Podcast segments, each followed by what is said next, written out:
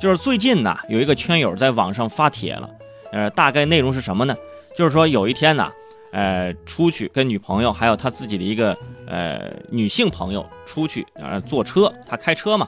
起因就是这样的：男生开车，同时呢送女性朋友和女朋友回家。结果呢，女性朋友坐了男友的副驾驶的位置，而女朋友呢坐了后座。当时风平浪静，之后呢就开始风起云涌了，自己正宫娘娘的位置受到威胁呀。到底谁才是你你你女朋友啊？啊，还声称要分手，就因为没有让女朋友坐这个副驾驶的位置。男朋友当时就崩溃了，是吧？我应该在车底，不应该在车里呗，是不是？这个问题发到网上之后，在朋友圈是很多人朋友都会转发，然后微博上也上了热搜，立刻就炸开锅了。就是说，你女朋友啊，跟你女朋友一起坐车，如果还有其他的女性朋友，是不是女朋友必须要坐副驾驶？呃，这个观点呢分成了两派，有一派坚定的认为副驾驶就是女朋友的专属座，啊，亲近的人才可以坐副驾驶，哈，是吧？就是男朋友的副驾就是我的领土，必须保证领土主权完整，而且不受侵犯。哪个女生敢坐上去，对吧？分分钟让她知道什么叫犯我副驾驶座者，虽远必诛，是不是？套用战狼的话了，哎，就是我我要作为副驾驶座上唯一的女人啊。另一派的观点就很简单。就是说，不要整那么多条条框框的，谁做不一样啊？怎么着还得用金箍棒给你画个圆圈，加固一下位置吗？这玩意儿，只有女朋友能坐在副驾驶，那其他人，其他人那种情况必须都得坐后面，是不是？下车还得给你个五星好评什么之类的呢？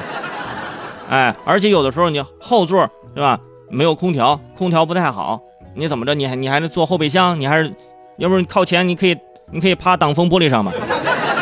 坐引擎上是不是你凸显你的位置嘛？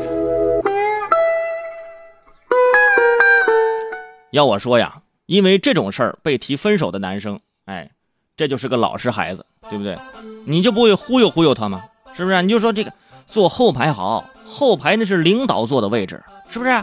电影里头保镖都是坐在副驾驶位置挡枪子儿的，对不对？你学学我，确认卫生，我每次让女朋友不是那个女性朋友啊。都是让女性朋友坐后边的，因为我觉得坐后面安全，啊，因为主要是前面我这个前面是车篮子也塞不下，是不是？坐车把上也不安全，哎，对，我这自行车啊，但是这坐车的位置呢，有的时候它也代表着人心的这个人的地位。比如说我，我一般去坐朋友的车，我就不喜欢坐着。我说你车有没有天窗？有天窗打开，我要站着啊。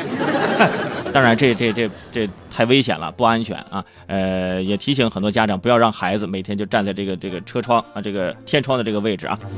除此之外，还有其他的情况，大家想一想，如果是女生开车，那么自己的男朋友和闺蜜的位置怎么做呢？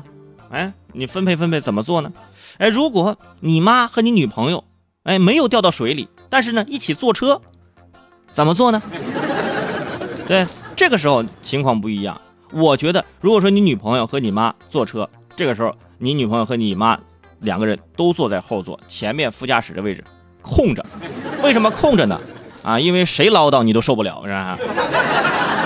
还有就是，你们出去打车的时候，几个人一起打出租车，哎，这个时候为什么副驾驶这个位置就没有人抢呢？啊，都抢着不坐，都想坐这个后排。后排都已经挤了三个人了，还想往后边挤？嗯，为什么？因为谁坐前面，谁就要付钱呐，是不是啊？谁要给钱，就就所以都想坐后面。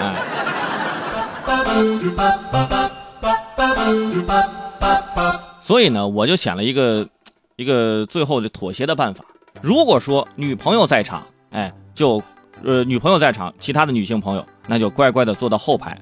如果呢，只有你和呃开车的人，就是你你你你跟这个这个男生啊，你跟他呢也不是说男女朋友关系，就你俩，哎，你可以坐在前排，是不是前排可以一起聊聊天不过呢，对于其他那些乱七八糟的情况啊，呃，大家也是做好功课，思考很多办法啊，一定要呃，就是排除万难，是不是？最难受的就是让女朋友生气，一生气你还得哄，哎，就是你当你朋友们、亲戚们和女朋友们不是女朋女朋友啊，没有闷。就是你们一起去坐车的时候，我告诉你们一个最简单的方法，可以排除这个尴尬啊！上车之前你就这么说啊，呃，这个最胖的人坐副驾驶，来，啊，最胖的人坐副驾驶啊，有利于我的车辆平衡啊，我的那个轮胎损耗会比较均匀哎，这个时候你就看，没人想坐。